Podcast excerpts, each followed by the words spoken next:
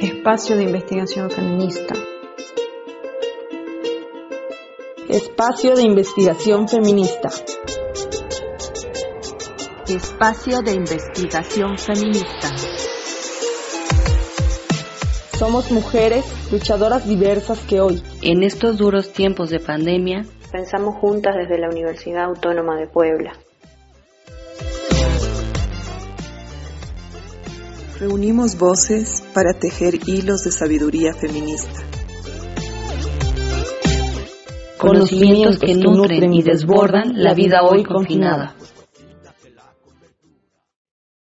Hola, ¿cómo están? Eh, buenos días. Me, presento, me llamo Claudia, soy parte del espacio de investigación feminista y ahora con mucho gusto eh, tenemos a unas compañeras súper importantes que queremos escuchar sus voces. Ellas son las compañeras de las Libres. Estamos ahora con Verónica Cruz. Em, y bueno, les doy la bienvenida a este espacio y muchas gracias por estar aquí. La verdad que le agradecemos mucho. Voy a leer un poquito eh, alguna información para quienes nos están escuchando sobre las libres y luego vamos a pasar a hacerle un par de preguntas y a conversar. Em, bueno, las Libres son una organización feminista ubicada en el estado de Guanajuato, con 20 años de, trayectoria en la defensa de los derechos humanos de las mujeres. A través de acción de promoción, de promoción, gestión, asesorías, talleres y acompañamiento, se han convertido en un referente de la lucha de los derechos y el acceso a la justicia. Su lucha se mantiene viva, fuerte y combatiente frente a las condiciones sociales de uno de los estados más conservadores y violentos de México. Veinte años de trayectoria respaldan su compromiso por la vida y el bienestar de las mujeres en Guanajuato y el resto del país. Ahora sí podemos empezar. Em, bueno, la verdad es que nosotras em, empezamos como preguntando eh, cómo están, qué van sintiendo en todo este último año y hacer una especie de diagnóstico y de, evaluación desde nuestras propias geografías em, sobre cómo se han sentido ¿no? a un año del masivo y global 8 de marzo del 2020 y a casi un año del confinamiento. Quisiéramos preguntar y saber cuál es su balance del movimiento y la articulación feminista desde el lugar en el que habitan ahora. Bueno, pues creo que tenemos como dos eh, sentimientos y dos sensaciones. Por un lado, eh, nada, o sea, venía toda esta movilización mundial y particularmente en México y en nuestros territorios con esta ola de feministas jóvenes, ¿no? Con muchísima fuerza, con muchísima rabia manifestándose, bueno, el, el, 8 de marzo imparable esta manifestación tan grande y luego viene el confinamiento, ¿no? Me parece que al principio no sé si todo el mundo, pero yo sí pensé como, oh no, el patriarcado otra vez, ¿no? o sea, como está así, estaba como irrumpiéndose, eh, popularizándose tanto el feminismo, siendo como dos semanas duró siendo el tema y luego la pandemia sí arrasó con todo, ¿no? Entonces, eso por un lado. Y por el otro, eh, nada, o sea, creo que el tema del confinamiento como a todo el mundo, literal a todo el mundo nos vino como, ¿qué es esto? Y pues nada, apenas un año estamos como acostumbrándonos a esta nueva vida, ¿no? Que es un tema global, pero eh, que ha desnudado también todo, creo que todo ha quedado al descubierto, cómo nuestros estados son súper débiles, cómo las instituciones están rebasadas, nuestros sistemas de salud eh, con cero capacidad de dar cobertura y mucho menos servicio de calidad y muchísima muerte y muchísimo dolor alrededor. Sin embargo, eh, en, en relación a nuestro trabajo ha sido como muy importante como sentirnos eh, las libres en particular. Hacemos dos temas que en la pandemia eh, han cobrado, aunque ya sabíamos que hacíamos un trabajo esencial, pues en la pandemia nos ha puesto enfrente que hacemos un trabajo esencialísimo porque nosotras acompañamos de manera integral a mujeres víctimas de, violas, de violencia de género y acompañamos a mujeres para que eh, tengan abortos seguros en casa sin supervisión médica, de acuerdo al protocolo de la Organización Mundial de la Salud. Entonces, en todo este año de confinamiento, nosotras hemos tenido muchísimo trabajo. Eh, lo único que hemos hecho es tener más y más y más trabajo, es decir, la novedad en este contexto y haber pasado a un sistema híbrido, ¿no? Así de manera muy muy brutal de atender eh, mayoritariamente virtual y presencialmente en el mayor confinamiento, pues de manera selectiva o los casos muy, muy graves, ¿no? Sin embargo, nada, nos tuvimos que reorganizar muy rápido porque eh, en, el, en el momento del mayor confinamiento, eh, que casi todas las instituciones cerraron, muchas organizaciones que daban atención también, eh, nosotras éramos como el único recurso o estaban eh, canalizando por todos lados, estaban canalizando mujeres no solo de México, incluso de otros países, especialmente para aborto, a las libres. Entonces, nada, nosotras hemos estado como eh, haciendo estos dos trabajos básicos que se ha exacerbado la problemática en la pandemia y que además frente al cierre de los espacios, pues en un momento, en el momento de mayor confinamiento, fuimos la única opción. Entonces, pues nada, hemos estado con mucho, mucho, mucho trabajo, con mucha, mucha demanda y cada vez más y más. Y yo siempre digo algo, si además hacemos las cosas bien y resolvemos los asuntos bien, vamos a tener más trabajo, porque las mujeres es así, ¿no? Eh, así invariablemente van a estarle diciendo a otras, van a estar referenciando a otras con nosotras. Entonces, nada, eh, ya estamos acostumbradas. Muchas gracias, Verónica.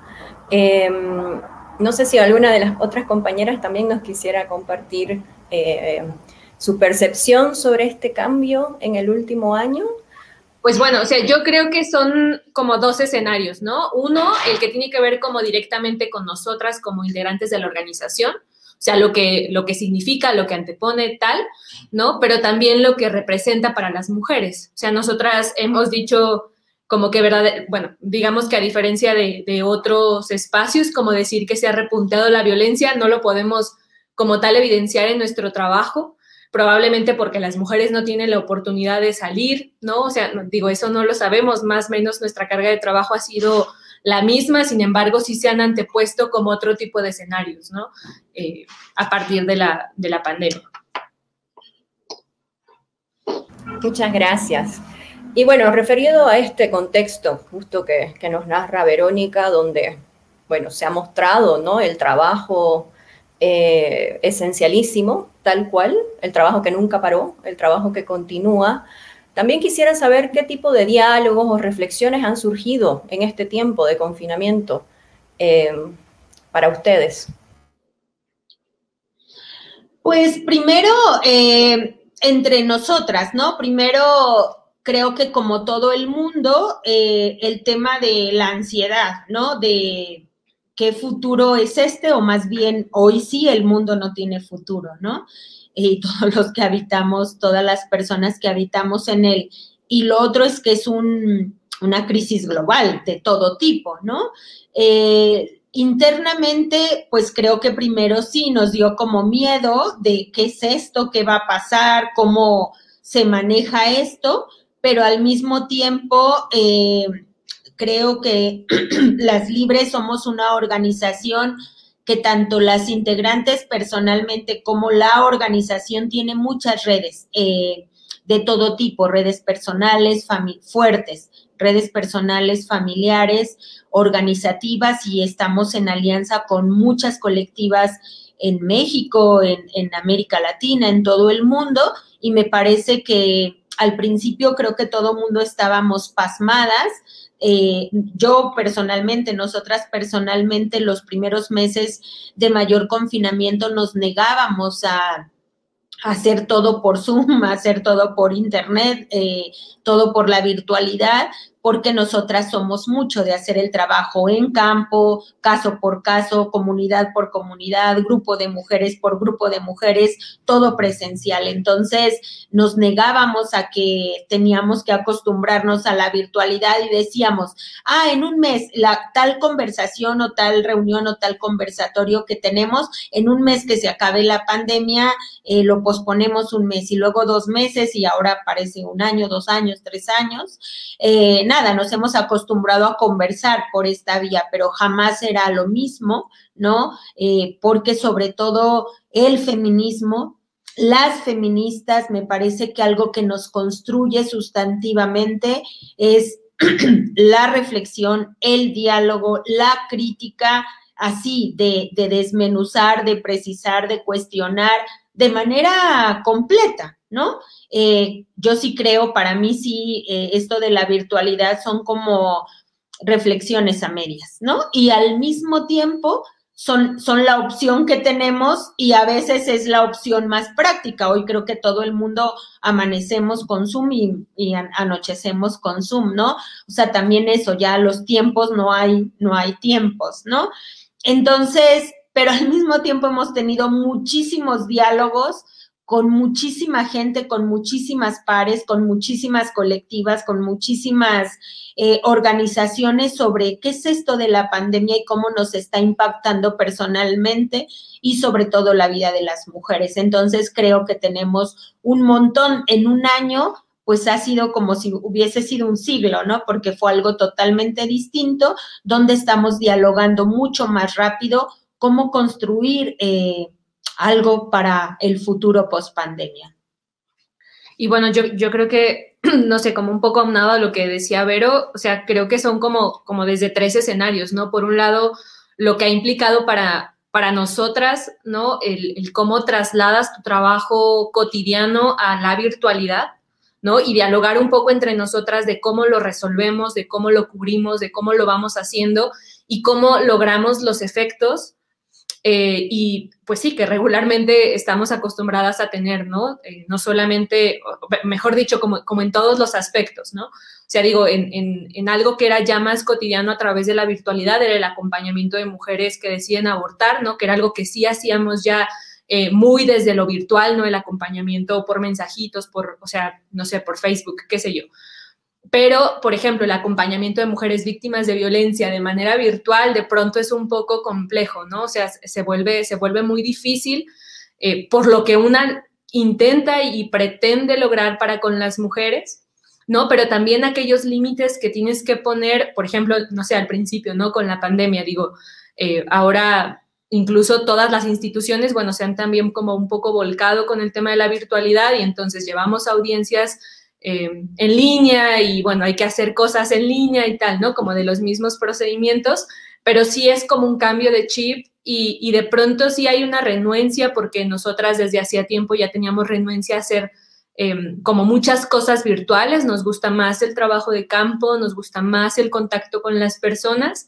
Y eso, pues eso, o sea, fue como primero un choque con nosotras y pensar en estrategias y en cosas que verdaderamente pudieran lograr lo que ya veníamos logrando con el trabajo un poco más presencial o, bien completamente presencial, ¿no? Eh, por el otro lado, aquello que teníamos que hacer y que teníamos que implementar eh, de cara a los casos de las mujeres que atendemos, ¿no? O sea, cómo, mm, cómo le íbamos a hacer con eso, ¿no? O sea, cómo le decíamos a las mujeres, no, no te puedo ver de manera presencial porque la pandemia, ¿no? Cuando hay una situación así, como empezar a, pensar, a, a dialogar, a, a, no sé, a ser un poco también sensibles a, esas realidades. Nosotras trabajamos mucho con poblaciones eh, que tienen escasos recursos económicos y entonces, no sé, o sea, también cómo le hacemos frente a eso, ¿no? O sea, para, por ejemplo, para desahogar una audiencia de una mujer que vive en una comunidad, ¿qué íbamos a hacer? O sea, eh, no sé, eran como muchas cosas y obviamente en el caso por caso se, han, se han ido anteponiendo retos importantes. Y por el otro, o sea, cómo íbamos a empezar a pensar a futuro, ¿no? O sea, ante esto que no tiene un límite, que no tiene un fin, eh, todas esas cosas que decíamos, bueno, en un mes que termine la pandemia, o sea, ya sabemos que en un mes no va a terminar la pandemia, ¿no? ¿Cómo vamos a, seguir como avanzando hacia allá y, bueno, que esto no pare, que definitivamente algo que ha sido, que ha estado padre y que, que ha sido como muy benéfico es la oportunidad de poder conversar y de poder, eh, eh, sí, como de poder estar de pronto en, muchos espacios al mismo tiempo, ¿no? Eh, justo por el tema de la virtualidad, porque te permite estar en una conversación y en otra y tal, aunque eso también amerita, bueno, o representa demasiado cansancio, ¿no? Es estar todo el tiempo, no sé, frente al monitor y, y digo, de pronto sí es un poco abrumante, pero bueno, eso, bueno, muchísimas gracias. Em, sí, es como una transformación total también en nuestras formas y prácticas de lucha eh, y está como súper importante escuchar su trabajo, cómo se ha ido transformando y adaptando también ¿no? a este nuevo tiempo. Así, quiero conectar un poco con lo que les quiero preguntar luego, que es hacia dónde han encaminado y seguirán encaminando su tiempo y energía en este nuevo tiempo, luego de esta experiencia que nos están narrando del último año. Bueno, pues igual eh, nosotras, desde que nos fundamos las libres y creo así esperamos seguir por siempre, es lo, pues en la garantía de los dos derechos que hemos elegido, ¿no? Porque, pues desafortunadamente tampoco vemos que en los próximos 10 años o en los 20 ya, ¿no? Eh, va a estar listo. Entonces, en el tema de garantizar el derecho de las mujeres a una vida libre de violencia y en, la garantía de los derechos sexuales y reproductivos y de manera particular el tema de aborto y de aborto el tema de acompañar para que las mujeres vivan abortos seguros como un derecho en, en los espacios que hemos construido para la vivencia de derechos como son las redes de acompañamiento, etc y el tema de eh, defender casos de mujeres criminalizadas por el delito de aborto y sus delitos relacionados, ¿no? Además de toda la incidencia eh, social y ciudadana que hacemos para la garantía de políticas públicas, etc. Pero eh, nada, o sea, en eso vamos a seguir. nos parece que en lo único que hemos entrado, como ya comentamos abruptamente, es a un modelo híbrido entre lo virtual y lo presencial. Y bueno, pues seguramente esta forma virtual se va a quedar ya para siempre. Lo que estamos intentando con otras organizaciones es construir una plataforma donde eh, las mujeres que tienen acceso a Internet puedan tener asesoría jurídica especializada en línea. ¿No? Y esto, pues sí, sea un poco de más cobertura y, bueno, adaptándonos a, estos nuevos tiempos, pero eh, nada, en lo que tenemos un reto enorme es cómo vamos a hacer para ir llegando desde siempre, pero ahora con la pandemia se hace mucho más necesario innovar nuevas estrategias para llegar a las mujeres sin Internet con todos los grados de marginación y vulnerabilidad. Entonces, eso, como más bien tenemos como que idear, que innovar y la verdad es que eso a las libres se nos da muy bien cómo innovar, diseñar nuevas estrategias donde la mayoría de las mujeres a las que nosotras hemos decidido donarle nuestro trabajo, que son las niñas y las mujeres con más escasos recursos de todo tipo, no solo económicos, podamos hacer este trabajo directo en su territorio. Y nada, creo que eso es lo que hoy tenemos como mayor reto, cómo hacemos eh, formas, nuevas modalidades eh, algunas trataremos de acercarles la tecnología con nuevos, nuevos procesos, a otras nada, tendrá que ser siempre lo presencial, pues en un contexto de pandemia, pues exacerbando medidas, ¿no? Como hoy hemos ido aprendiendo a volver a convivir los humanos, ¿no? Pues sí, yo creo que, que ese es, o sea, la mira al futuro es, son esas dos cosas, ¿no? O sea, tanto garantizar que las mujeres vivan una vida libre de violencia, con todo lo que sea que tengamos que hacer, ¿no? Y, con eso creo que incluso, o sea, incluso me, refiero a, diseñar estrategias alternativas para poder cumplir eso, ¿no? O sea, digo, en algún momento tenía que ver con el acompañamiento, con la asesoría, con, con, disponer todos nuestros recursos para ellas, pero ahora también implica, pues eso, como, como pensar en las estrategias. Me parece que pues eso, como, como a la, ante esta pregunta de dónde concertar parte de la energía disponible, pues me parece que, o sea, para nosotras eso es lo, pues como lo, fundamental, ¿no? Continuar haciendo nuestro trabajo y como lo decía hace un ratito, con, el tema de el acompañamiento de mujeres que deciden interrumpir el embarazo y de eh, como la defensa de las mujeres que son criminalizadas por aborto o con delitos que relacionan al aborto, pues me parece que, o sea, para nosotras eso es lo,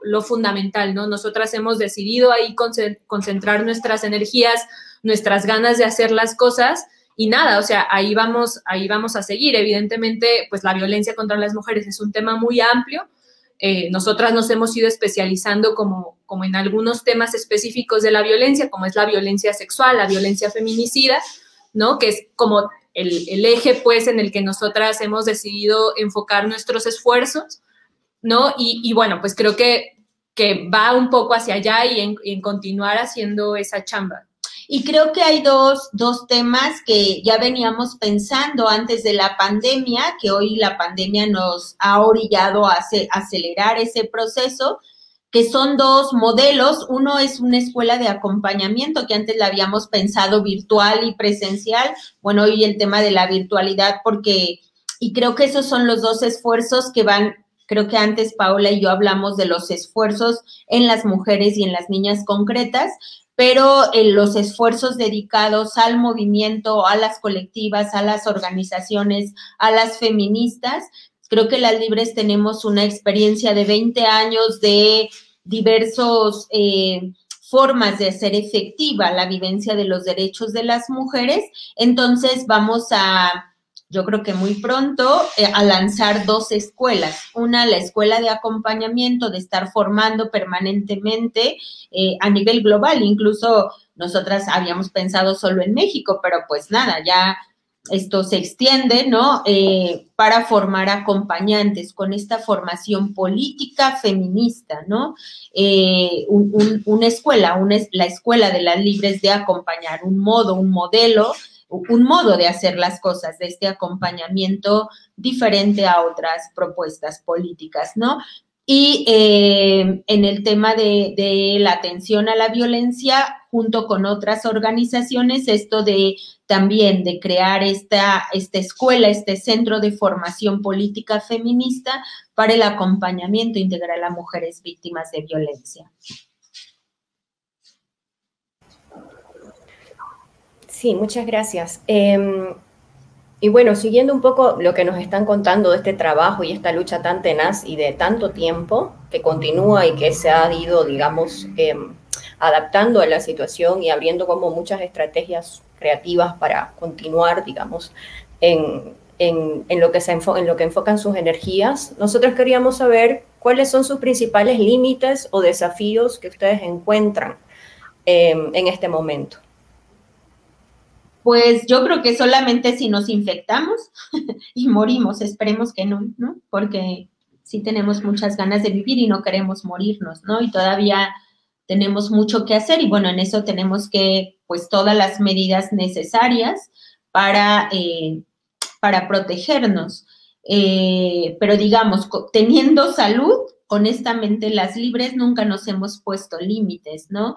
Para nosotras sí o sí todas las mujeres y las niñas que se acercan a nosotras, sí o sí vamos a garantizarles el acceso a la justicia, el acceso a una vida libre de violencia, la vivencia de un aborto seguro, la vivencia de espacios para los derechos, ir formando más y más gente que haga esto en todos los territorios. Entonces, honestamente, eh, para nosotras, por ejemplo, antes de la pandemia, quizá para la gente, para las organizaciones, algún límite podrían ser los dineros para las libres. Nunca ha sido un límite, tengamos o no tengamos dinero, nosotras siempre hacemos lo que hacemos, ¿no? Eh, ahora ese es el tema central, ya ni siquiera es el dinero, ¿no? Es la salud. O sea, si mientras tengamos salud y estemos con la cabeza y las manos completas, eso, ¿no? O sea, la verdad es que creo que nuestra apuesta está, y, creo que los límites están un poco en el propio movimiento feminista, en la falta de más discusiones más amplias de cuál es el objetivo, ¿no? O sea, nosotras sí vemos también con preocupación cómo en el movimiento, cómo estas nuevas irrupciones de manifestaciones, nos parece que hay poca claridad del objetivo y nos preocupa. Nos preocupa un poco la forma en que estamos irrumpiendo como feministas sin haber, eh, tener la capacidad de platicar, de discutir, de dialogar, de ser críticas entre nosotras, ¿no? pues nada, yo creo que igual, o sea, como frente al tema de la pandemia, pues es lo que implica la pandemia para todas las personas, ¿no? Y cómo repercute de manera específica en, nuestro trabajo.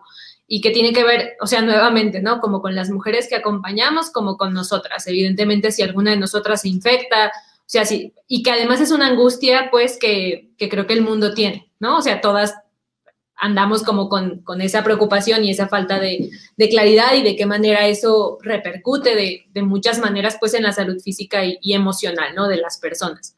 Y por el otro, pues también eh, lo que puede implicar para las mujeres. No sé, ahorita me acordaba de uno de los, de una audiencia que tuvimos, no, sí, era una audiencia que tuvimos y la chica eh, que íbamos a acompañar, eh, no sé, X, llegó pues a la audiencia tal, y al salir de la audiencia, eh, le comparte a otra de las compañeras que había estado infectada de, COVID, ¿no? Y, o sea, digo, llevaba como las menores eh, medidas, pues, de, de, seguridad, o sea, tenía un cubrebocas como muy delgado y tal, ¿no? Habían estado en una audiencia presencial, porque además también eso es todo un rollo, hay algunas que son presenciales, otras virtuales. Y estaba ahí, ¿no? Y como de, bueno, yo no creía en el COVID, decía ella, pero pues sí, resulta que sí pasa porque yo estuve infectada, ¿no? Y era como, y por, o sea, ¿por qué no me dijiste? No tenías que estar aquí si, si, si estuviste infectada, ¿no? Pero, no sé, como, como de pronto, como, incluso cómo lo dices sin que suene tan grosero o, sin que sea feo, sin, porque además, venga, no es como yo diciéndole a Vero, oye, Vero, tal cosa, ¿no? O sea, es, es una persona que además no, no tiene como muchos recursos y tal. Entonces, o sea, creo que tiene que ver con eso y me parece que un desafío al final de cuentas es, es allegar los recursos a las mujeres más precarizadas, a los entornos como, como más alejados y tal. Y como en términos amplios, o sea, creo que sí, desde nuestra experiencia, sobre todo creo que en los últimos años, tiene que ver con esta, pues con esta falta quizá de, de discusión, ¿no? Entre, entre los diferentes feminismos que han ido emergiendo, ¿no? En, cómo construimos, en cómo verdaderamente damos pasos hacia una agenda eh, transformadora, ¿no? Cómo, cómo dejamos, cómo no, nos, no solo nos enrolamos en nuestros discursos, ¿no? Sino cómo construimos, cómo tejemos, em, cómo avanzamos, pues, ¿no? Aceptando evidentemente la diversidad de pensamientos y tal, pero, pero bueno, nosotras nos hemos ido encontrando ante muchísimas cosas, ante muchísimas eh, circunstancias que han ido ocurriendo que, venga, de pronto nos, nos preocupan porque, porque me parece que, que, hay una falta de, de entendimiento de pronto o, o, si no de entendimiento de sí de ánimo para discutir, para construir, para hacer críticas con nuestro trabajo, que me parece que es una de las grandes apuestas.